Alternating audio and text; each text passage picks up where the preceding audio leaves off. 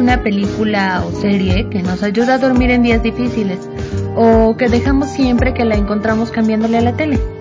Es por eso que existe Spoiler Chill, porque siempre hay alguien a quien esa escena también le voló la cabeza. Ponle play, que te traje un podcast que no podrás rechazar. Los millennials crecimos en un mundo que vio nacer el Internet, los celulares y el terrorismo. No había influencer, te cobraban las llamadas y casi nadie sacaba fotos porque el revelado era muy caro. Tom Cruise y Nicole Kidman eran la pareja de moda y llegabas de la escuela y tu mamá ponía ventaneando para comer. Pero el fin de semana, que no tenías nada que hacer, esperabas con ansias que en el 7 sacaran tus películas favoritas para, para pubertos y si tenías hermanos ese día no había peleas por el control porque a todos nos gustaba verlas. El día de hoy tenemos de invitada a una millennial, mamá, emprendedora, habitante del mundo real y del Internet, una Q de que reinona y estrella TikToker en ascenso. Tenemos a Amanda Corona, arroba la cara de loca. ¿Cómo estás? ¡Bravo! Estoy muy bien, muy contenta de que me hayas invitado a echar el chisme un rato y hablar de una de mis películas favoritas. Que sí, que sí. No, favor que me haces porque tú estás ahí todo el tiempo en mi celular contando el chisme, interactuando, divirtiendo y la verdad es que también a pesar de la distancia, como que representas a un sector muy específico de TikTok que somos las mamás millennial. Está cabrón, está cabrón eso porque créeme que me me cruzo en el camino con muchas mujeres como yo que nos quedamos con esas ganas de expresar muchas cosas, pero la maternidad nos carcomió y ya después intentamos salir a flote y ahí estoy yo, haciendo mis chistoretes y dándolo todo por el chisme. Sí, ya como, como que la parte seria y amargada que tienen nuestros amigos que no tuvieron hijos jóvenes, ya nosotros ya la vivimos y estamos regresando a nuestros 20 y ya, ya educamos niños, ya están creciendo, ya estamos luchando ahí con sus pubertades también. Sí, sí, sí, sí. Y sabes que también, bueno, esto es algo que yo digo mucho, es que los 20 no me gustaron tanto como me están gustando los 30. Creo que tener 30 años ahora es tener, digamos, un poco más de seguridad económica ser mucho más inteligente y un humor ácido por todas las vivencias que he tenido, pero sobre todo es que ya estás en ese punto que dices, ¿qué me puede hacer daño? ¿Ya qué me puede, qué me puede dañar? ¿Sabes? Ya no te importan muchas cosas que te importaban cuando eras joven, que tal vez no te atrevías a ser tú mismo o tú misma. Güey, ¿qué te queda? Ser tú y ya disfrutar tu vida, punto. Entonces creo que esto, esto está chido, esto está chido.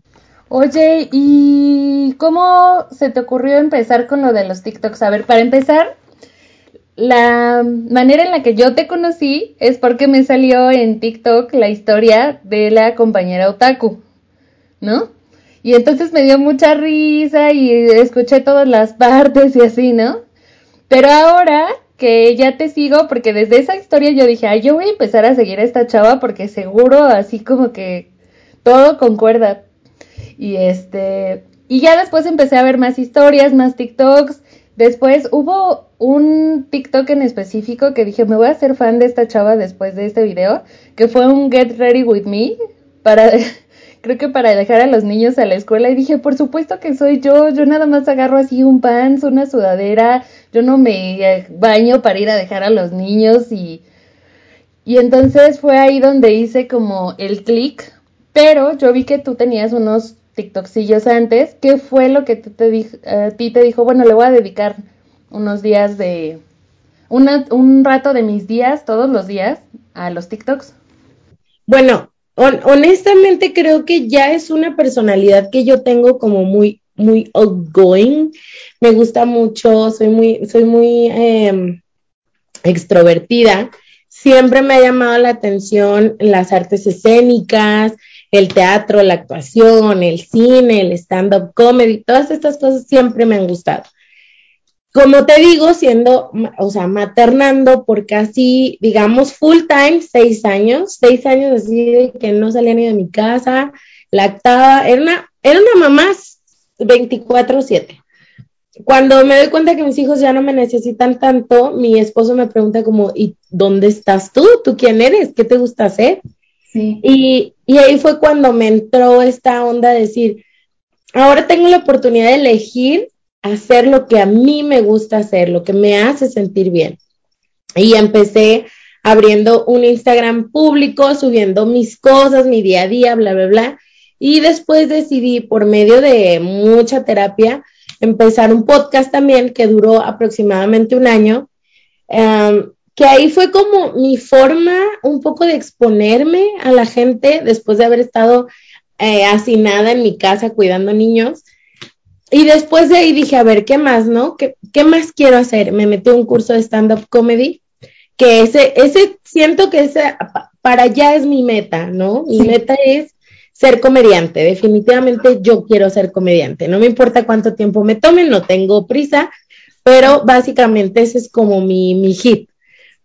Pero entre todas estas cosas, dije, bueno, el TikTok ahí está, yo no soy una persona que dice, ay, esas cosas de chavitos, no, yo a todo le entro, a mí enséñenme a, güey, a bailar K-pop, no me importa, yo, a mí todo, todo le entro, no pasa nada. ¿Por qué? Porque me gusta empaparme de todas las cosas que, que están ocurriendo a mi alrededor, pero eh, firmemente creo en que aunque las cosas van hacia la comedia, van dirigidas hacia ser una persona que genere risa, tengo una misión muy específica que es el amor propio, que ese es como mi, mi totalidad, ¿no? Es como mi lema. Y vaya, creo que son medios en los que puedo yo aportar a las personas y, y como comunicarles esas cosas que a mí me han hecho tanto bien por medio de la risa, por medio del cotorreo, por medio de las verdades.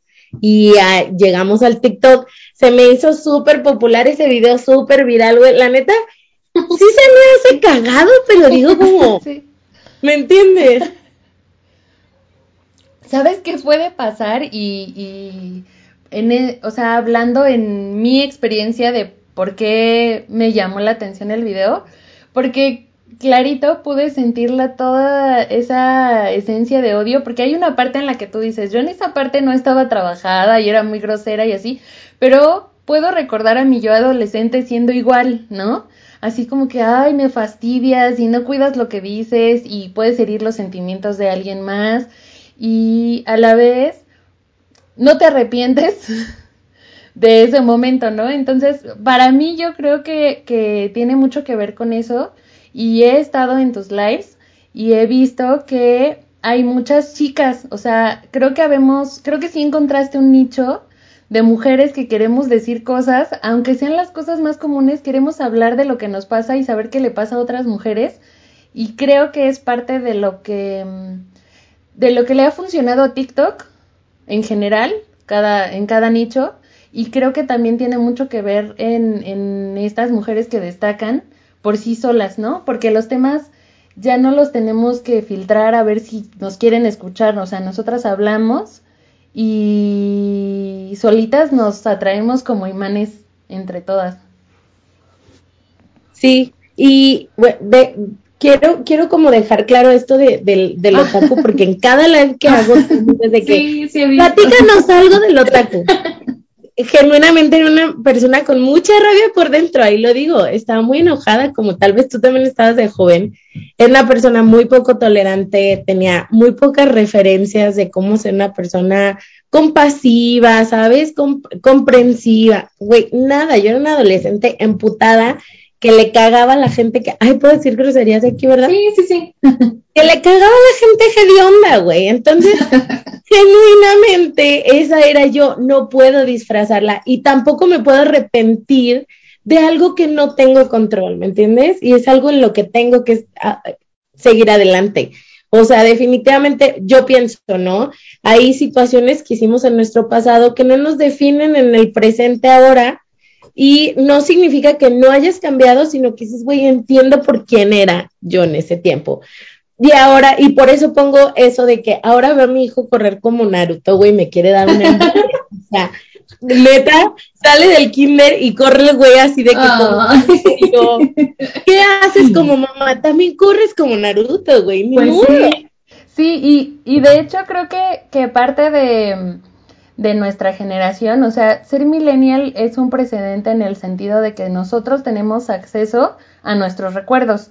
O sea, nuestros papás no lo tuvieron porque solo les quedaba ver si sacaban su serie repetida en la tele o dos que tres referencias que veían que decían, ay, ese es como un programa de mis tiempos. Pero nosotros somos la primer generación que tiene acceso a todas esas memorias en video, en fotografías, en todo. Y creo que por eso estamos tan basados en la nostalgia. Entonces, el hecho de, de poder revivirlo y después compararlo con tu vida actual, sí te da dos que tres cachetadas que dices, mira, yo que andaba diciendo. Sí, Y ahorita y ando enfrentando estas cosas. algo que me parece muy importante y, y quiero decirlo es que hables de cine como mujer. Creo que hay muy pocas plataformas, muy, po- muy pocos creadores de contenido, mujeres creadoras de contenido sobre cine y sobre, ¿sabes? Sobre este ladito de- del mundo creativo que es el cine. Casi siempre está un poco sometido por los batillos. Y no digo que está mal, simplemente creo que tenemos que aprender a hacernos espacio y decir, ¿sabes? Yo- También yo, tengo que decir. Sí, ajá, tengo algo que decir yo también. Y eso se me hace súper chido. Y ahora que abriste la puerta, entonces vamos a empezar a... Mira, yo primero que nada quiero hablar de Juego de Gemelas porque esa es mi película favorita de mi Ya vida. sé, ya sé. Además, hay algo, o sea, es que te lo juro que no me quiero escuchar como una freak. Me siento yo como. me siento así como de somos tan iguales. No. En, en algunas cosas sí puedo decir, ay, no manches, o sea, tantas personas que, que pueden vivir como tú y tú no lo sabías. Pero algo que me encanta de Juego de Gemelas, uno, es que eh, casi teníamos la edad de Lindsay Lohan cuando salió, entonces te sentías identificada mil. Y, Con ella. Exacto, y tú así soñabas así de tal vez yo tengo una gemela en alguna parte del mundo. Y adicional a eso, sí tenemos hermanas. Entonces hay cosas que puedes distinguir de tu infancia teniendo una hermana mujer que te sientes muy relacionada a la película y creo que es parte del éxito que tiene la película. Totalmente. Mi hermana me lleva cuatro años. Entonces la película salió en el 98. Yo tenía ocho años y mi hermana tenía mm, 12 años. Tenía casi la edad de un añito más que Lindsay Lohan. Creo que ella tenía como 11 cuando, cuando la hizo. Y recuerdo que cuando la veíamos, o sea, ella y yo decíamos, qué sueño, qué magia, qué fantasía. Yo quiero ser la chica que ve con su papá en el viñedo. Y, eh, güey, estaba impresionante. Y se volvió casi una película para ella, eh, para mi hermana y para mí, como de hay que verla juntas. Claro, sí, era el momento porque además eh, tiene, tiene todos los matices de, de un crecimiento de hermanos en el sentido de que hay momentos en el que odias a tu hermano y, y fantaseas con hacerle todas las travesuras que se hacen ellas cuando se caen gordas y no se soportan, pero es la complicidad de decir, esta es la persona que está conmigo todos los días, todo el día, y que incluso pues es tu compañera de escuela. En algunas ocasiones, por ejemplo, yo con mi hermana me llevo un año nada más, entonces pues sí nos tocó siempre estar juntas en la escuela. Eh, tal vez en tu- con tu hermana te tocó un poquito más separada, pero aún así ella estaba donde tu mamá nunca estaba. Entonces ella te conocía en aspectos que tus papás jamás te van a conocer. ¿Estás de acuerdo? Ajá. Sí, totalmente. ¿Sabes qué está bien cabrón también? Me, bueno, como entrando un poco más a, a, a, a esta magia de esa película, es que te dibuja una fantasía perfecta de una niña de esa edad, tanto en los outfits como en el estilo de vida que tenían. O sea, yo alucinaba con sus outfits. Yo decía, Sí, voy a ir a la Yo- paca, güey, a comprarme su ropa. pero no, pero no elegía cada una una gemela, así de tú eres Hallie y yo soy Annie. Claro, claro. Yo, yo siempre, yo siempre era, eh, creo que es Annie la que está en el, en el, ¿En Londres? ¿O en el no, viñedo? Annie es la del viñedo y Halley es la de... Bueno, es que Halley es la que crece en el viñedo Ajá, y en Londres, pero al cambiar, pues... Se cambian. Sí, sí, sí. Ah, pues eh, yo era la del viñedo, porque yo siempre fui media tomboy, ¿no? Entonces, yo quería el rancho, los caballos, y luego siempre estaba como estas camisitas de franela, y, ay, güey, me encantaba. Y sus, trencitas, y tú así toda de, ay, sí, yo voy en el caballo. Sí, mi hermana, a mí me pasa igual porque mi hermana siempre fue como más... Eh, pues no tanto femenina, porque como que mis papás nunca pusieron mucho énfasis en eso, pero siempre ella fue como más modosita y que le gustaba arreglarse y se estaba viendo en el espejo, entonces ella sí se sentía identificada con, con Annie, pero realmente la fantasía de, de poder tener todo lo que ellas tenían, así de tu propio cuarto, Simplemente empezando por tu propio Pero cuarto. un campamento así de fresa, dije, eso existe en el mundo real, que Claro que sí, soñaba, yo también soñaba con el campamento porque yo decía, wow, los dejan ir solos, sin sus papás, y están en cabañas y tienen actividades. Digo, o sea, hay muchísimas películas que tienen campamentos para niños, pero esos son el tipo de campamentos que dice, se junta con sus amigas y se pintan las uñas. Y sí, sí está muy chido. Pues de hecho, ah, cuando estaba como haciendo la búsqueda del, del, de las películas, como un poco de información, no sé si te acuerdas la escena en la que están jugando baraja y, y, que es la, la que es del rancho, bueno, la, la sí, esta, trae las uñas azules. Ajá, como metálico. Este, este sí, como lo trae, sí. Es mi sueño. Siempre que pienso en un color de uñas azul, pienso en ese azul. O sea, ya está como, sabes, en mi ADN, así de metido está. está Sí, es un sueño, la verdad. ¿Sabes qué es la, la, algo que yo también recuerdo muchísimo y que es como una fantasía? Las Oreo, porque a mí no me compraban Oreo porque estaban muy caras. Entonces yo decía, ay, yo quiero comer Oreo como... Maldita pobreza, güey.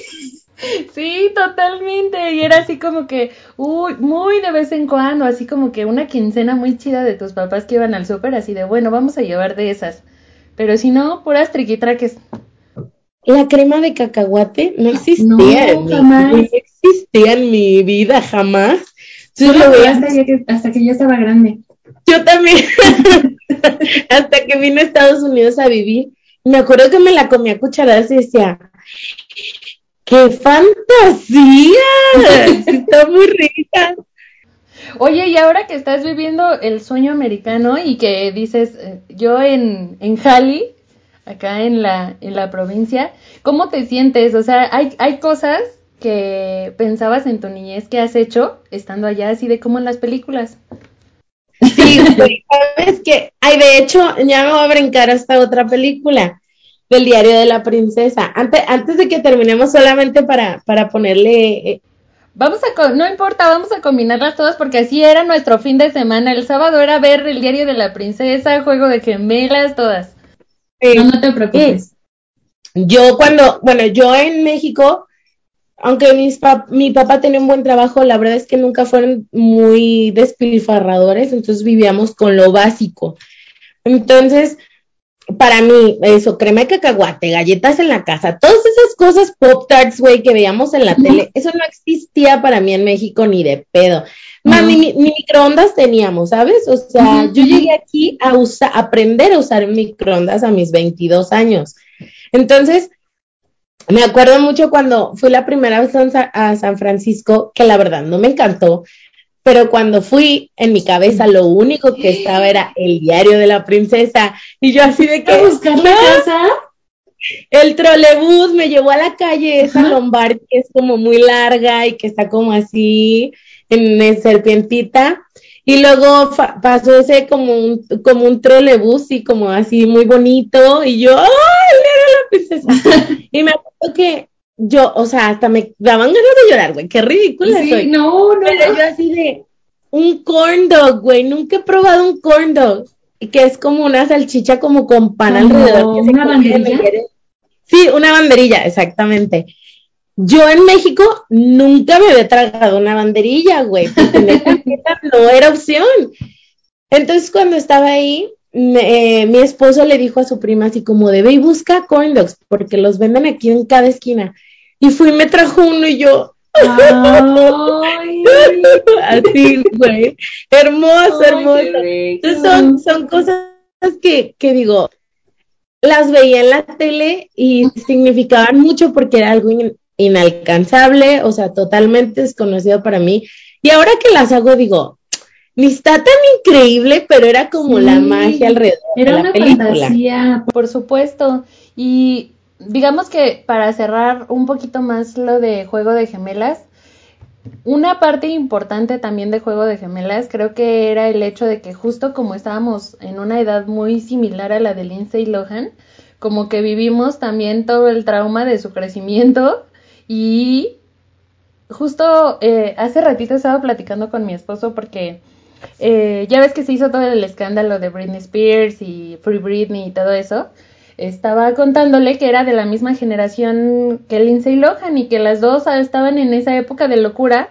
Y entonces pensé en el hecho de que, de que uno no terminó así nada más porque no tenía dinero, pero en realidad creo que todos hemos vivido las facetas de Lindsay Lohan y, y Britney Spears en el sentido de que crecer adulto está bien cabrón, ¿no?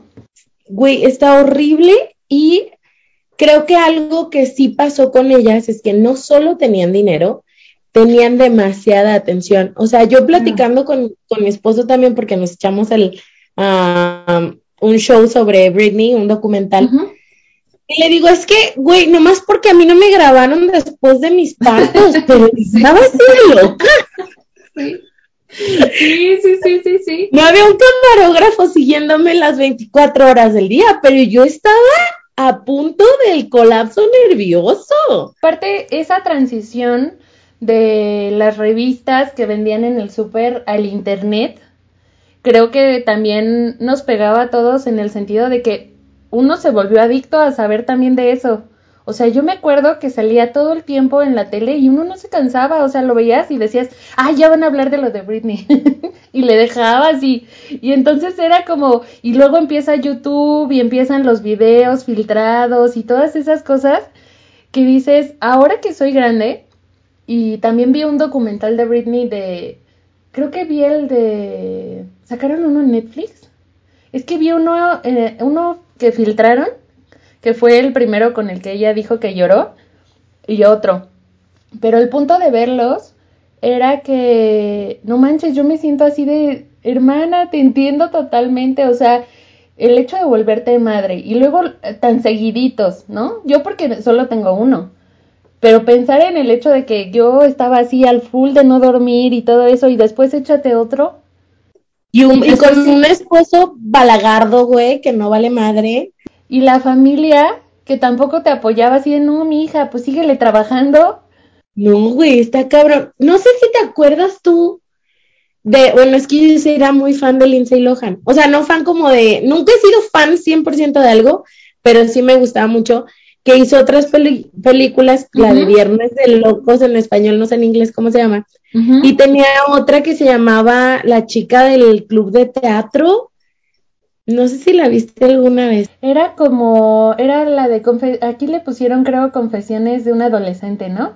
Que estaba obsesionada Esa. con ir a Nueva York o algo así, ¿no? Yo, o Sí. sea, esa película, yo decía, yo soy ella, yo soy ella.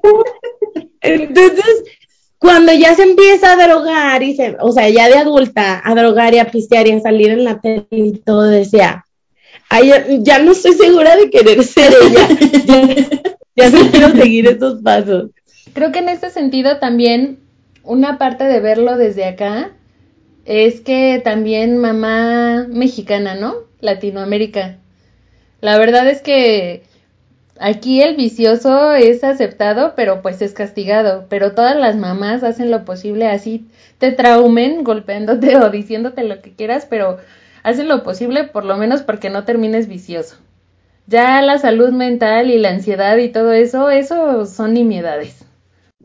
Güey, sa- ¿sabes qué pienso yo? O sea, si Britney hubiera tenido una amiga como las que yo tuve, tal vez no se hubiera vuelto tan loca. O si alguien la hubiera abrazado un poquito más, tal vez no hubiera terminado como terminó. Pero algo que sí yo quiero marcar aquí, que es ya, o sea, cuando yo vivía en México, para mí Estados Unidos parecía como algo muy bonito. Cuando estás de este lado y veo, reconozco un poco más las personalidades, el tipo de, de gente que vive aquí, puedo darme cuenta que Britney Spears creció con muy poca educación o cultura general. O sea, fue como enfocada solamente a su chamba. Al show. Que creo que no le pasó eso a Lindsay Lohan. Lindsay Lohan sí tuvo como una oportunidad como de salir un poco más al mundo y no está tan ah, bloqueada, porque incluso ahora que Britney ya, las, ya está libre, ve sus posts, ve sus comentarios, ve las cosas que dices y dices, güey, esto es del 2012 y, o sea, ya no va, ¿me entiendes? O sea, apenas estás viviendo ese proceso. Eh, es una persona obviamente que no tiene mucho conocimiento de muchas cosas que pasan a su alrededor y que lo está descubriendo y está muy cabrón porque me doy cuenta como, bueno, al menos yo como mexicana, tenía el privilegio de tener un amplio conocimiento de muchas cosas que pasaban a mi alrededor, que mucha gente aquí en Estados Unidos no las tiene, ¿eh? honestamente, o sea, yo conozco gente que mm, no tiene ni idea en qué lugar está ubicado en el mapa México o Perú o no saben, o sea, no saben muchas cosas que en México para nosotros era como muy básico saberlo. Las capitales del mundo y todas esas cosas, ¿no? Sí. no tienen idea. Es más, los Óscares los vemos más nosotros en México que aquí en Estados Unidos. O sea, no están enterados como de lo que pasa. Hace poco fui a una farmacia y había una chica así como muy alternativa con sus aretitos y todo. Y me dijo, ay, ¿de dónde eres? Y le dije, ay, soy de México. Y me dijo, ay, qué padre yo soy de aquí de Utah. Y yo, ah, qué bueno. Me dice, ¿y qué, qué otros lugares conoces? Y yo, pues solo México y Estados Unidos. Me dice, yo nunca he salido de Utah. Y yo, del estado. O sea, sí, sí. Güey, manejas, manejas dos horas y media y ya estás en Nevada. O sea, tampoco es que tienes que volar, ¿me entiendes? sí, sí. Nunca había salido y no sabe qué hay allá afuera. Entonces, cuando yo hablo de películas de aquí de Estados Unidos y de películas de México y de películas que europeas y que y la gente me ve como ¿qué? ¿Cómo? ¿Por qué? ¿Por qué viste eso? Y yo ¡Ah! No, güey. No. Ando un poco malita y disculpen mi estosidad. Regresamos un poquito a la onda de que nos identificábamos en su crecimiento, en su locura, en que no tuvimos alcance a las drogas, pero veíamos todas sus películas y queríamos ser ella. Sí, es que no había el, potencial, el potencial monetario. Mm, ya Si no, imagínate, nos hubiera, o sea, yo era o, camión o tomaba, entonces, pues no, pues uno elegía el camión. No, ¿qué crees que a mí, a mí sí me tuvieron así, mira, así agarrada. Yo no tomé hasta como hasta los 17 y era así como de que llegué a tomar cerveza y así de ya me sentía la peor persona. y era porque pues no, no me dejaban hacer nada, no me dejaban ir a ninguna fiesta, si iban por mí iban a las 10 de la noche y mi papá de que ya estaba en la puerta esperándome y de que ya sales o si no, o sea, si yo me tardaba, si mi papá ya estaba en la puerta, yo ya tenía que despedirme y salirme. Y si no, me castigaban. ¿Qué? Pues yo creo que eh, en esa cultura que decíamos mexicana de mis hijos no van a ser viciosos, mis papás, mi papá era muy estricto y mi mamá no le decía nada por lo mismo, así de no, mejor así porque para que no se nos descarrilen, ¿no? No manches. Sí. Qué locura, güey, ¿sabes qué? ¿Sabes qué siento yo? que de mis amigas fui la más joven que, o sea, como que se casó, tuvo hijos, ¿sabes? Agarré esta onda de, porque me vine a vivir con mi ahora esposo a los 22 años y tuve a mi hija casi cumplir 24, como a meses de cumplir los 24. pero yo sí tuve una adolescencia loca, güey. O sea, sí, te lojan sin presupuesto. Ah, sí, sí, sí, mira. Te detuvo, te detuvo el presupuesto. El presupuesto, o sea, siento que no tanto el presupuesto, sino esa cultura que dices, que para mi mamá y para mi papá era, échate el desmadre que quieras, pero ni sales panzona, ni consumas las drogas de la vida. Entonces, para mí ese era como el, como el, la, el límite, ¿sabes? De ahí en más, la neta, fui súper loca, o sea, loca, loca de andar en la calle, llegar tarde a mi casa y lo mismo que dices tú, mis papás eran divorciados, mi mamá era la que nos cuidaba como la cuidadora primaria, mi papá también estaba muy involucrado, pero sí, sí me dejaban hacer bastante desmadre, güey, o sea, yo sí me, yo sí me, me pasa mucho que la gente aquí me platique que, ay, mi hijo, mi hija es un desmadre, este, saca mal calificaciones y llega tarde de la escuela y yo. Ay, sí, oye, qué complicado tener un adolescente así. Ay, no, mano dura, mano, dura. dura. Repréndelos en el nombre de Jesucristo, porque si yo, de hecho, a veces quiero platicar cosas y mi esposo me ve como, como, no digas porque. No, no, yo era cosa seria, señora, cosa seria de desmadrosa. Y no tanto de noviar, porque casi no tuve novios, pero de peda, fiesta, o sea, para mí era todo casi desde el jueves hasta el domingo echar cotorreo.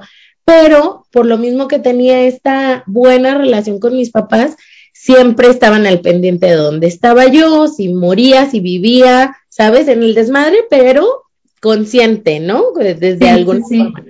Pero es muy curioso cómo veo yo a amigas mías que las tuvieron muy, eh, muy encerradas o muy limitadas y sí a la, o sea, a la chance que tuvieron, ¿sabes?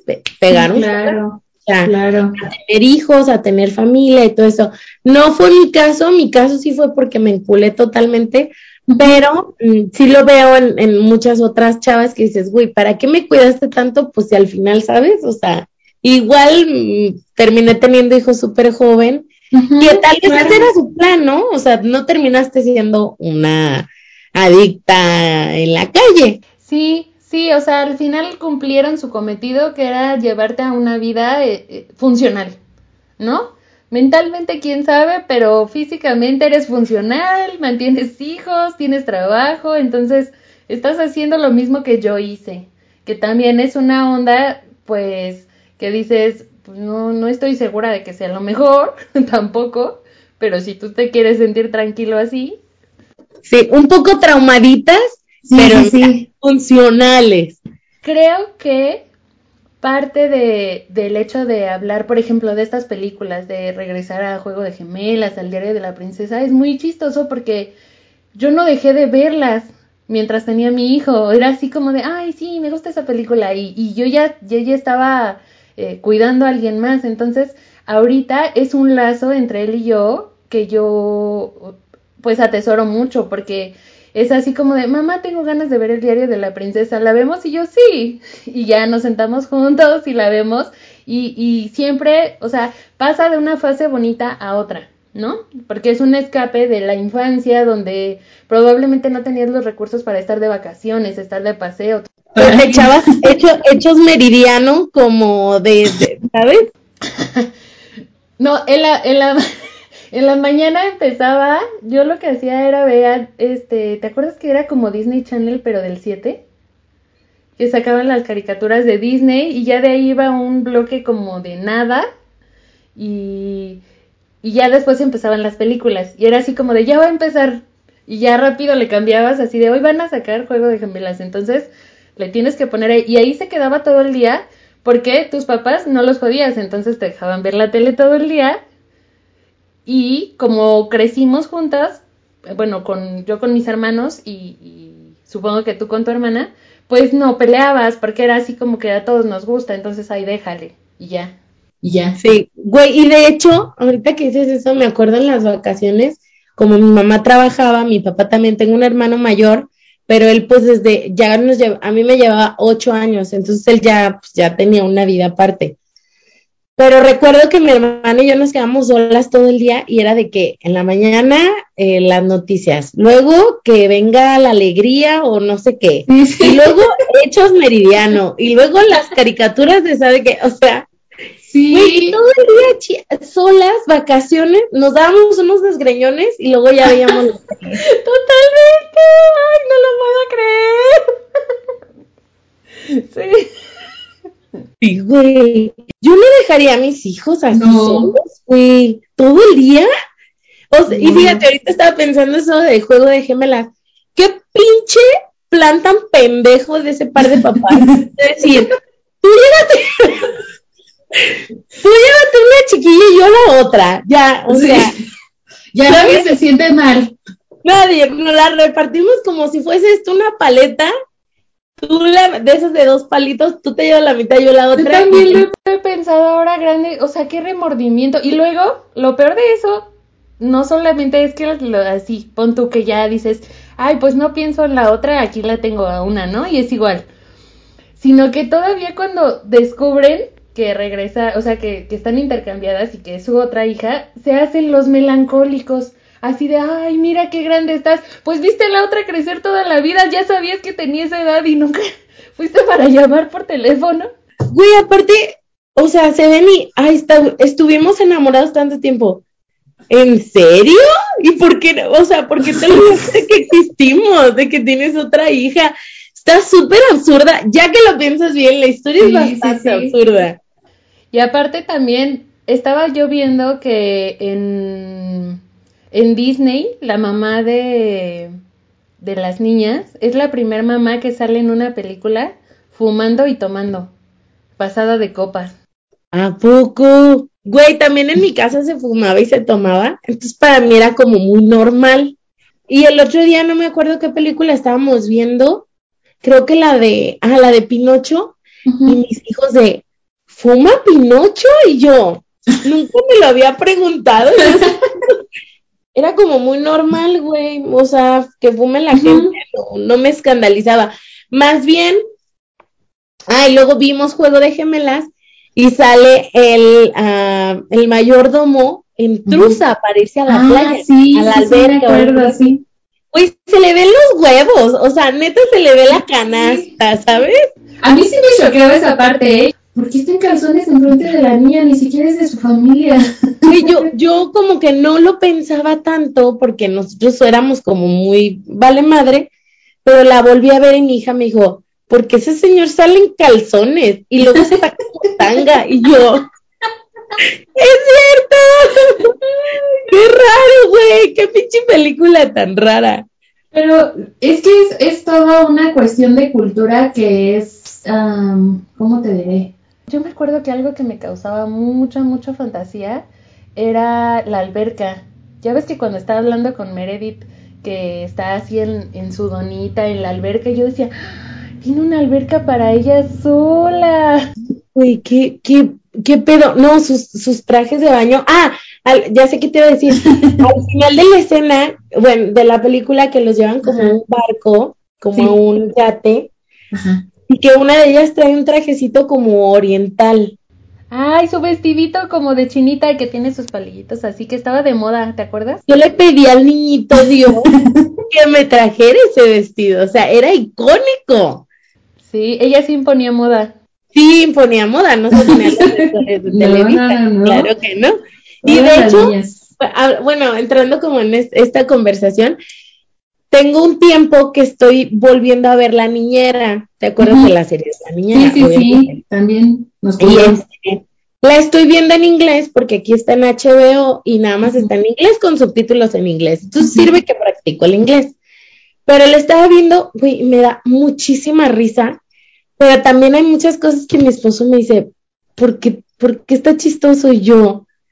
Como que es un humor que nosotros en México disfrutábamos mucho porque la niña lo pasaban en el 5, güey, o sea, Sí. era algo que veíamos muy, muy normal y es, Sí, todos los días. Aparte, nosotros no estábamos acostumbrados a ver un capítulo a la semana. ajá, Todos los días sacaban la serie. Exactamente, exactamente. Entonces, me la estaba echando y uno, qué perra, mi amiga, qué vestuarios tan increíbles. O Oye, sea, sí, sí, la la. Que sacas, güey, está cabroncísimo. De hecho, sigo una señora, una chava que se llama eh, La Diva Lomas en TikTok que habla de eh, ese stylist, ¿no? Como de, de la ropa. Y dice que se encontró a la que diseñó todo el vestuario de la serie de la niñera. Y ella dice que en la serie de la niñera, aunque la niñera era la que menos dinero tenía en la serie, el, en la producción, todo el dinero que era destinado a los vestuarios se dirigía al vestuario de ella. O sea, se, se compraba ropa carísima de diseñadores y todo, y la ropa de los niñitos ricos, del, de, ¿sabes? Todo repetido. todo era de la segunda, güey. Se iban a la segunda a comprar suéteres, pantalones así medios que se vieran fresitas y ellos les ponían de segunda y a esta cabrona, o sea, Versace, Chanel y la chingada, era un ícono. Sí, sí, no manches. De hecho, a veces, no sé, no sé si te pasó que después, bueno, en el transcurso que salió la niñera, la verdad es que no tengo los tiempos bien en la mente porque como que estaban empalmados. Salió la película de la niñera y el presidente. Y salía Fran Drescher que se casaba con un presidente de un así un país inventado como Genovia. Sí, como Y este, y yo toda mi mente, todo mi- el tiempo me quedé pensando en que nunca más volvió a ser o- otro personaje que no fuera así, la niñera. la niñera. Se le quedó la niñera de por vida. Y, y bueno, no sé si la has visto últimamente, está, güey, hermosísima, o sea, Sí. Se- Y Así es- hubiera envejecido la niñera. Exactamente. Y me parece que es una serie súper inteligente, tiene una, un humor, o sea, no ha envejecido, el humor está a- on point, o sea, cero homofóbico, la verdad es que eran muy LGBT eh, ¿no? Muy aliados. Este, no hay algo que digas, no manches, qué chiste tan malo. Ajá, no, no, no, no, no, no, nada cancelable. Aparte, lo chido que ahora yo he visto las veces que la he vuelto a ver ya grande, es que tú como adulto le entiendes perfecto al doble sentido, al, al sarcasmo, pero nunca como niño te sentiste sacado de onda de no entender un chiste, así de ¿cómo? O así, o sea, te daba risa igual porque, porque tenía esa dualidad de, de ser simple y sofisticado a la vez el humor. Y aparte este doble sentido, que de hecho hay un, una parte en el, en un capítulo que güey, yo me, así se me salían los gargajos de la risa, porque ella le dice, al chavito lo invitan a hacer como a jugar canasta con la abuelita Yeta, la que fuma un chico, porque to- todo el mundo fuma y toma en esa serie. Y, y le dice él, es que eso, eso luego va a ser muy poco hombre. Entonces se dice, no, yo tuve un novio que todo el tiempo estuvo creado por mujeres y estuvo alrededor de mujeres y nunca fue poco hombre, al contrario, se viste siempre de piel, con pantalones de piel, con como con arnés de piel y te queda pensando y dice, ¡ay! ¡Ay, caray! Y yo, güey, yo muerta de la risa y mi esposo, ¿de qué te ríes? Y yo, no, no, es que qué increíble esta serie, está fabulosa. Y aparte, creo que era muy eh, disruptivo en ese momento porque casi las bellezas de ese momento eran, ¿sabes? La rubia, la... Estas muy como. Sí. Como sí, sí, exactamente. Y como que hablen más moderado. Y ella era toda loca, exuberante y bla, bla, bla, se salía de los parámetros y es, es icónica, la neta está impresionante esa serie. Si tienen oportunidad de volverla a ver, háganlo porque la van a disfrutar doble porque justo de chicos no entendíamos esos chistes que ahora dices, güey, ¿qué pedo? Y creo que también como ejemplo, ahora que lo pienso y de lo que estábamos hablando como de ser mujer y así, si lo piensas, ella nunca se sintió avergonzada de dónde venía ni de lo que era y, y aunque sabía las diferencias en eventos sociales que llegaba a tener, nunca fue un impedimento para que ella fuera ella misma. Pero sí te hacía pensar en así de, ah, puedo ser chistosa, puedo tener la voz, la voz rara, puedo, y alguien se puede enamorar de mí así. Sí, claro, totalmente. Y que ella respetaba mucho su forma de ser, o sea, eh, o sea, te digo que la vi desde el capítulo uno y sale ella saliendo a desayunar y sale con su bata así de ositos y todos desayunando ya cambiados y como tú que dice, no, yo desayuno así, o sea, muy respetuosa de su personalidad, de la forma en la que se expresa. Es, es una gran serie, sin duda alguna creo que se, la había como olvidado y ya ahorita que la retomé digo, qué impresionante, qué gran serie, qué bonita está, qué icónica es esa cabrona, qué referencias tan buenas tiene y qué bien ha envejecido la serie, o sea, no es justo, no hay nada cancelable como en Friends y hay dos, tres cosas que como, ¿sabes? Está incomodón, pero este, definitivamente es top, es de mis favoritas, es top. Y te iba a preguntar, ¿qué pensaste de la nueva adaptación de Matilda? Porque sé que te gusta mucho Matilda. Ay, no, yo amo, estoy súper emocionada. La verdad es que cuando, un poquito antes de que saliera el tráiler, pues a mí me salen muchos videos en TikTok de musicales porque, pues el algoritmo, ¿no? Entonces, me han salido varias veces presentaciones de los niños del musical de Matilda y yo digo así como que, ah, qué fantasía, y los niños y cómo bailan y cómo cantan. Y entonces cuando vi que la nueva va a estar basada en el musical, yo dije, ay, no, sí, por supuesto, claro, yo, yo soy esa persona que no se aburre. Y que si hablaran cantando, no, tampoco me importaría. Porque a mí lo que me gusta es ese performance y ver ver las, este, las coreografías y aprenderme las canciones. Por ejemplo, cuando, cuando estrenaron en, cuando se estrenó Disney Plus y estrenaron Hamilton, yo ya conocía Hamilton, ya había visto videos en YouTube. Yo nunca he visto Hamilton. ¿Tienes qué?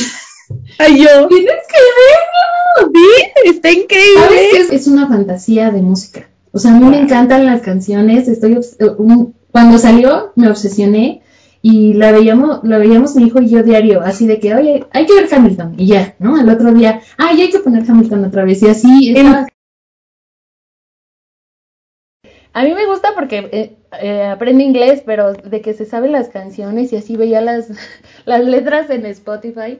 En mi lista de cosas que tengo que ver, porque definitivamente me da la atención, pero algo que quería como poner como dato, el otro día estaba viendo un TikTok que honestamente, güey, la mayoría de nuestras referencias artísticas, eh, musicales, de, vamos a decir, de los que iniciaron, son blancos, güey. O sea, en realidad, si lo piensas así, ¿qué hubiera pasado si las personas que fueron eh, discriminadas, esclavizadas, hubieran tenido la oportunidad de demostrar sus talentos. ¿Qué tipo de talentos nos perdimos por, haber eh, tratado así a, las personas de color, a las personas indígenas? O sea, si lo piensas bien, es que tenemos una, un pedacito así del talento y del potencial humano, güey. O sea, está muy cabrón eso. Es, es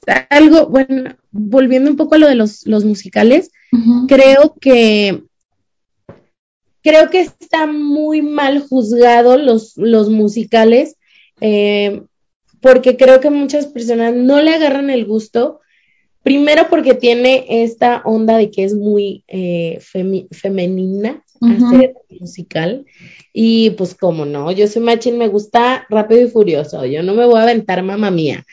Y y para mí, sí fue justo como lo estás diciendo, la oportunidad que tenía de ver una película, si era un musical, pues esa era tu oportunidad, vela aunque sea un musical, ¿sabes? No pasa nada.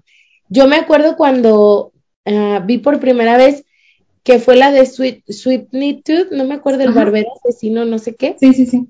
cuando la vi, yo estaba como, güey, ¿qué es esta clase de orgasmo? ¿Sabes? Así. Sí, sí, sí. Y cuando vimos Mamá Mía, que yo sé que es muy este comercial, pero Mamá Mía, muy feliz, sí, muy feliz, por supuesto. Mi hermana estaba súper traumada con, con eh, el grupo ABBA. Entonces, ya no sabíamos todas las canciones. Entonces, cuando sale Mamá Mía, fue como, güey, ¿qué es esto? ¿Qué es esto tan hermoso? Entonces, sí creo que nos hace falta un poco abrir la, la opinión, dejarnos de estas estructuras cuadradas de decir, ay, no, eso no me gusta porque qué huevo oír que, que canten todo el tiempo. Vi la, el musical de Shrek para, para, creo que está para Netflix. Está precioso, güey. Está hermoso. Y varias veces he querido llevar a mis hijos al teatro aquí porque se hace mucho teatro. De hecho, estuvo Matilda el año pasado, pero siento que todavía no están en la, en la edad de apreciarlo como me gustaría que lo apreciaran. Y voy a sentir como que desperdicio un cartucho de tenerlos sentados viendo algo que tal vez no les va a encantar. Pero eh, sí, sí, por ejemplo, y, bueno, retomando el tema que estabas diciendo, no solo fuimos los que no tuvieron la oportunidad de decirlo, sino que estuvimos en el, en el, em, en la transición del Internet, del no Internet sí Internet, ¿sabes? Y aún en nuestra etapa joven, porque seguíamos siendo jóvenes. Sí. Entonces, para mí era una locura, o sea, era una locura meterme a YouTube y buscar capítulos de chiquititas, no sé si te acuerdas de esa novela de TV Azteca, sí, chiquitita, y los veía y decía, ¿qué? Nunca vi este capítulo, o sea, era algo súper cabrón, entonces aún nos sigue asombrando porque fuimos la generación que no lo tuvo y que ahora sí lo tiene, pero ah. también sigue eh, con esta eh, hambre de, la nostalgia que, vivimos cuando no teníamos, justo. Para mí, este, ver Kablam, ver todos estos programas que veía en la tele, que ahora los puedo googlear y se los pongo a mis hijos y mis hijos como, eh, y yo, no, te tiene que gustar mucho. ¿De qué hablas? Sí, a mí, a mí me pasó con, fíjate que es que también tiene mucho que ver, siento yo, el hecho de que yo sea su única fuente acá de información y soy el único tubo que, con el que recibía la información mi hijo, que yo así todo lo que le, le ponía era así como, ah, ah, y en algunos momentos no tuve éxito, pero como que el tiempo me dio la razón y ya después ya le interesaba, ¿no? Pero a mí me pasó con el recreo, de que vi que estaba el recreo en Disney Channel y se la puse y justo en ese momento estaba igual, los niños están en cuarto y él estaba en cuarto y era así como que, ay, están en cuarto como yo. Y entonces ya se sentía él como, pero fue, o sea, fue efímero también, tampoco le, le impactó tanto como a mí, que era mi, mi caricatura favorita de los sábados, pero sí se sintió un poquito y ya después dijo, ¿eso veías? Sí está bueno, ¿eh? Sí está bueno. Luego me dice yo así de sí, soy cool. Sí, era muy cool, lo sé. A mi, a mi hijo le puse eh, eh, Chipindel, Rescatadores, pero en español. Entonces tenía la canción de Siempre, ah. peligro, y se traumó con, este, con esa caricatura y yo, Dice algo bueno, anotado. Pero eh, me ha costado trabajo, no porque, no porque no les guste, sino porque justo ellos tienen más cosas que los, sí. los distraen, güey, ¿sabes? O sea, justo el TikTok, el eh, YouTube, todas estas cosas que ya... Todos los streamings que uno no tenía. Exactamente. Y, y lo que he tenido que hacer, no por, no porque a huevo quiero que les guste lo que yo quiero, sino por controlar un poco la información que están obteniendo de tantos lugares, eh, reducirle sus opciones, como hoy solamente puedes ver Netflix o hoy solamente puedes ver eh, en español. Entonces, mi, hijo ahorita agarró lo de Pokémon, pero de la versión la más vieja, la primera de Pokémon. y está súper traumado, o sea, hasta se sabe todos los Pokémon y todo, y digo, bueno, es algo que considero que es seguro para niños, que considero que es, digo, no es como que se va a ver, volver genio, le gusta Naruto, le gustan estas cosas que digo, bueno, ¿sabes? No, no está viendo matadera ni nada así, está bien.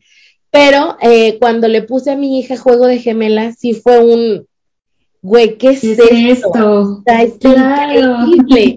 Le puse la niñera y se, se acerca a sus papitas y a ver, pon otro capítulo y está risa y risa. O sea, son cosas que me doy cuenta que son universales, que generan este, este impacto y está súper chido. Entiendo ahora por qué nos generaron ese impacto, porque eran muy universales y estaban muy bien hechas. Como Matilda, ah, iba, iba Matilda. Este, sí fue una película que a mí me cambió totalmente la forma en la que veía eh, las películas de niños. Fue algo que me explotó en la cabeza pensar genuinamente que podía yo mover cosas con mi cerebro. Eras lo suficientemente inteligente, sí, claro. La niña tiene que leer libros, la niña tiene que este, aprender porque así puedes tener superpoderes. Y aparte, este, sí era un trauma para mí Tronchatoro, o sea, Tronchatoro me parecía la malvada más malvada de este mundo. Y este, y, y cuando, bueno, cuando ya crecí y se la puse a mis hijos, me di cuenta que sí daba mucho miedo, güey. O sea, mis hijos, tal vez ellos que no están tan acostumbrados a ver películas de terror así, era como, ¡ay, qué miedo! Cuando se mete a la casa, como hurtadillas y agarra los chocolates. Ay, sí, sí, sí. Que mueve cosas en la casa y así, ellos como. ¡ah! Entonces, me di cuenta, uno, que estábamos bien fogueados de chiquitos, o sea, no nos daban miedo esas cosas. Éramos bien listillos, ¿no? Porque aparte estábamos expuestos a, aunque era limitado, pues solamente tenías la tele, si daban entrevista con el vampiro, te la echabas. Sí, ay, ya ni me digas porque yo, yo me acuerdo de la primera vez que me dejaron ver entrevista con el vampiro. Y había una, una ventana grande en el cuarto donde yo dormía con mi hermana, pero teníamos literas y yo me acuerdo que esa vez yo le dije que se durmiera conmigo y aún así no me podía dormir y entonces yo estaba llore y llore y hasta que mi papá fue y me dijo, ¿por qué lloras? Y le dije, porque me daba miedo la película. Y me dijo, ¿para qué la viste? Y le dije, no, es que va a venir el vampiro. Yo sentía que el vampiro iba a entrar por la ventana, así como en la película. Y yo le decía a mi papá, no, no te vayas hasta que me duerma. Güey, te digo que tal vez yo era una niña muy precoz. Yo te lo juro que dije, mm". dije, mm, ¿quién es ese hombre tan guapo? ¿Brad Tom Cruise, o sea, me pareció como más que de miedo, me pareció prohibida. Y me acuerdo que en el cuarto cuando lo estábamos viendo y mi hermana y yo fue como de, no, no estamos viendo nada. Pero, este, mis hijos obviamente no han visto nada de eso, güey. No. Entonces vieron Matilda y fue como, ay, cabrón, qué miedecito, ¿no? Sí, sí. Y este, nervioso. Sí, sí, y, y, mueve cosas y es como una niña muy, muy atrevida, muy valiente y se, y aparte deja a sus papás para quedarse con la maestra por, güey, o sea. Pero tú nunca tuviste esa fantasía cuando te enojabas con tus papás así de ojalá me adopte mi tío así o mis abuelitos, los que te caían bien. Güey, yo me quise ir de mi casa como 20 veces. el que me quisiera no pasa nada. Aparte, mis maestras, yo tuve una maestra que decíamos que era la maestra miel, se llamaba Berta, y era súper linda. Y yo sí decía como, ay, tal vez esta sí me va a querer adoptar. Y era, era soltera y no estaba casada y no tenía hijos. Entonces yo decía, yo creo que sí sea de poder eso, que mis papás, pero pues obviamente mi papá ni era Dami de Vito y no, o sea, sí, eso no, no, no. Pero sí fue una, sí fue una película que marcó mi, mi infancia y hasta el día de hoy me sé todos los ah, diálogos de la película, o sea, total. ¿Y no te, no te causó una partecita de ti el hecho de saber que era muy inteligente, así de yo puedo ser muy inteligente como ella. Sí, así claro como que, digo, te duraba tres días porque luego que flojera leer, pero aún así tú sentías que si, si, si te ponías las pilas, tú también podías ser la más inteligente del mundo Y- sí, sí. y echarte todos los libros. Güey, aparte, bueno, creo que más bien lo que a mí, a mí me, me generó es pensar en cómo una niña tan chiquita como yo podía generar ese cambio tan grande, o sea, y tener buenos amigos y hacer cosas buenas por sus amigos. Cambiar la escuela, claro. Bueno, ajá, porque independientemente de que tenía poderes, o sea, ella era buena, era distinta a su familia y fue una niña con unos principios distintos a los que tenían sus papás o su hermano. Entonces yo decía como, cuando encuentran la salamandra, yo decía, qué bonita experiencia estar en un rillito con mis amigos. Con sus y- amigos, sí, sí, Eso sí. está súper bonito. Pero cuando era niña era mi fantasía decir y que la casa del árbol y que llegaban ya nada más para cenar y cosas así. Y creo que Matilda, una de las cosas que me, a mí me causó, es que yo, niña con traumas, a mí me daba muchísimo miedo que fue, que cruzara la calle sola, que fuera a la biblioteca. Yo sentía que le iba a llevar el robachicos. ¡Oh! Sí, güey, sí. Yo hasta el día de hoy sueño con tener una tarjeta de la biblioteca. Voy a ir a sacar una aquí, güey. que, o sea, que ella tenía una tarjeta de biblioteca. Yo decía, ¡qué increíble! A mí una vez me hicieron sacarla, pero como un trabajo de la primaria, o sea, como que te enseñaban para qué servía una biblioteca y así. Y todavía había bli- bibliotecas. Yo aquí no sé, aquí donde vivo no sé dónde hay una biblioteca. Pero cuando era niña, pues ahí según tenías, te ibas eh, a hacer los trabajos en equipo a la biblioteca, ¿te acuerdas? Sí, claro, claro. Y yo aquí sí tengo bibliotecas y, y ahorita que dices eso de que niña con traumas que te da miedo, también me daba mucho miedo que se subiera la, bueno, es que mi papá es este, trabaja en Comisión Federal de Electricidad, cuando se sube al techo y hay rayos y está como en, en las líneas de electricidad atorado su moñito, no sé qué. Ah, sí, sí. Yo decía, se va a electrocutar. Ah, Yo sé de esto. yo sé de eso, Matilda. Claro, Matilda, mira, eso tiene una descarga eléctrica que no sabes. Eso trae ahorita un campo de fuerza fuertísimo, Matilda. Por favor, no te rías. Sí, güey, sí. Pero eh, está muy cabrón. Ahorita que dices eso de los amigos, yo sí tuve eso. Yo viví toda mi vida en la misma casa y con mis vecinitos que eran el club de amiguitos, que hicimos cosas muy estúpidas y sí salíamos en bici y sí teníamos un club de amiguitos. Entonces para mí eso era muy, o sea, para mí, am, a mí amigos por siempre o Ujú, cómplices al ujú. rescate, o sea, yo decía, soy yo, soy yo. Sí, ¿me entiendes? Entonces, por eso también lo sentí con Matilda, eh, esa, esa amiguita que hizo luego, luego, que ella era una niña, pues seria y todo, pero que era Ah, buena, que se preocupaba por, pues, por su papá, que, o sea, todas esas cosas decía, ay, pobrecita tan chiquita, la dejaron en la cajuela recién nacida. Claro, ay, sí, por supuesto. A mí siempre me quedó el trauma y fíjate que ahorita que soy grande me duele porque y yo así de "Ugh", porque pues, sí, sí, sí, sí.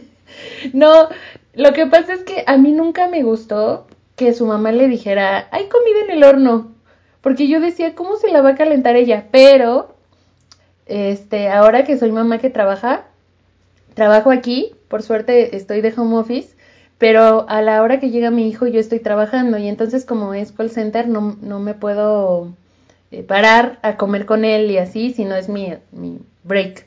Entonces le digo así, le sirvo, le dejo su comida servida y se la meto al horno de microondas. Sí, le digo ¿Y que su comida está en el horno, pero cada vez... ¡Sí! La mamá de Matilda. ¡Qué terrible! ¡Qué trauma! Mi hijo se Sí, ve con la maestra. Gran, gran, gran película, gran película, grandes enseñanzas. Espero que esta eh, nueva película que van a sacar de Matilda no me deje con esta sensación de mm, muy forzadito. muchas cosas. ¿Sabes que a mí me da miedo que le den tanto peso al show, a la onda de canción, música, los niños, coreografías, que se pierda un poquito esa fantasía de la niñez? Porque al final eh, Matilda es una fantasía, ¿no? Es ese mundo mágico en el que tú quieres vivir como niño y decir, mis amigos son mis cómplices, mis papás eh, no me dejan jugar, no me entienden, porque por suerte creo yo, no conozco a nadie ni me ha tocado, aunque sé que sí pasan, eh, tener papás tan malos como los de Matilda, pero uno cuando es niño y no te dejan hacer cosas, tú ya sientes que tus papás te odian, ¿no? Claro. Pero esa fantasía de, imagínate que yo pudiera, no tenga que pararme y pudiera traer esa cosa, ¿no? O que pueda hacer las cosas volar, o que me haga mis propios hotcakes cuando yo quiera. Sí. O que salga a la calle sin mis papás. Entonces, esa magia es la con la que nosotros nos quedamos y no sé si se puede repetir. Sí, o que la vayan a querer hacer muy políticamente correcta, que ya hemos visto que pasa mucho, y que se pierda eso, o sea, mm, como pasó con la película de La Cenicienta que salió esta, ¿cómo se llama? Esta ah, cantante. Mm, Camila Cabello. Mm, Camila Cabello. Ni la vi. Sí, no, la puse y dije, ¿qué? Vámonos, adiós, look. No, no me gusta cuando se forzan las cosas, me gusta mucho cuando salen un poquito más... Orgánico todo. Sí, más orgánico. Entonces, y como va a ser un, un musical, sí me emociona mucho, sí se ve muy bonita. Porque no sé si recuerdas también otra película de orfanato, ¿cómo se llama esta película? ¿Cuál? ¿La de Anita la huerfanita? No, no, de otra que es una chiquilla. Mm, estoy hablando la de la princesita, porque la de princesita también es la de un orfanato. Ay, no, no, ya deja de sacar gran material de la. Lo único que sí quiero, quiero como puntualizar es que yo no tuve la cultura de la lectura. Lo que leí fue totalmente obligado o porque había visto una película que me había gustado tanto que decidí leer los libros. Entonces, no está tan mal que veas contenido, sino saber qué contenido estás viendo, qué te está aportando. Entonces me doy cuenta que a pesar de que no fui esta gran lectora, no fui Matilda, no tuve superpoderes de haber leído tantos libros, por medio de las imágenes sí soy una persona que consume muchas imágenes, que consume muchas películas. Eh, leí los libros de eh, una serie de eventos desafortunados que en los libros que se llama una serie catastróficas desdichas, leí los libros y fue un trauma para mí, ya era bastante adulta leí los de Harry Potter, leí los de, obviamente, Crepúsculo, por supuesto. Este, leí algunos del Señor de los Anillos. Entonces, todas estas películas que de alguna forma llegaron a mí porque yo no tenía la cultura de la lectura, porque definitivamente es algo que se enseña desde chiquitos y desde tu casa. Mm, aunque no la tuve, me pude acercar a ella pero con el, con, ¿sabes? Con el caminito de haber llegado primero a películas y haber llegado primero o a series. Y ahora digo, qué chingón que tuve la oportunidad de al menos así eh, acostumbrarme a leer, como también de Stephen King, pues leí porque me habían gustado las películas. Entonces, creo que no es tan horrible decir, te crió la tele, pero qué tele, ¿no? Si viste Sabadazo, si no mames, que también nos toca a nosotros las novelas y, y ver este, Venga la Alegría, pero también... ¿Te acuerdas de Se Vale? Se vale, qué horrible, qué cosa Ay, tan. No, no, luego hacemos ese capítulo de cringe. Sí, sí, no, de todo lo que tú quieras, yo aquí estoy puestísima. Muchas gracias por invitarme. No, muchísimas Siento que te conozco de toda la vida, de que también así de casi casi, nada más porque no crecimos juntas, pero me da, o sea, por momentos me siento así de, ¿te acuerdas? Como si hubiéramos estado en el mismo momento. Sí, claro, sí, qué chingón. Pero sí, definitivamente vamos a dejar pausa. Tenemos mucho, muy buen material para el que hablar. Pues un capítulo más se nos fue, así como la juventud a los millennials, las rodillas sanas y la salud mental. Por favor, no critiquemos a los centennials pero tampoco tratemos de imitarlos. Sean chidos, orienten a sus chavos en buena ondez y alegrémonos porque le va mejor de salud a las pop stars de nuestros tiempos. Porque nosotros hemos tenido ganas de raparnos también, pero no tenemos tanto dinero para las pelucas como Britney. Gracias por escucharnos. No dejen de seguir a Amanda en La cara de loca en Instagram, La cara de loca con doble A en TikTok y pueden escuchar los capítulos viejos de mi podcast en YouTube como Salchichas con Limón Podcast. Claro que sí, por favor síganla. También recuerden que Spoiler and Chill está en Spotify, todos sus streamings de confianza. Estamos en Instagram, Spoiler and Chill, y TikTok, que está un poco abandonado, pero vamos a regresar. Muchas gracias. Gracias a ti, qué divertido. Un beso. Bye.